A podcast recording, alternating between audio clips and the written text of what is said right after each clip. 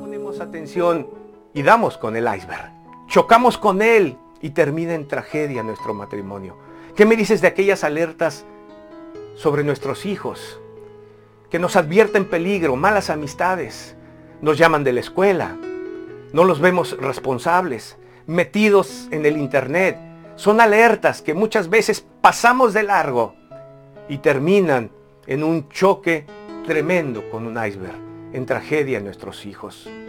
No me digas que no recibimos alertas en lo que se refiere a nuestra salud, más en estos días que hemos vivido una pandemia terrible. Hay avisos, hay alertas y sin embargo no nos importa. No respetamos las reglas, no nos cuidamos, no nos vacunamos. Aún dentro de nuestras iglesias hay un montón de Capitán Phillips que les ha importado poco los mensajes que nos advierten peligro. Recibimos alertas, por supuesto.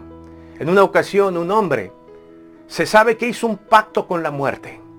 Le dijo, tú no me vas a poder llevar. Para que lo hagas necesitas avisarme antes y todo está bien. Y yo firmo. La muerte asumió el acuerdo y dijo, está bien, te avisaré. Y en efecto pasaron los años, el hombre vivió a su manera. Un día cualquiera tocan a la puerta. El hombre abre y es la muerte y dice, llegó tu tiempo.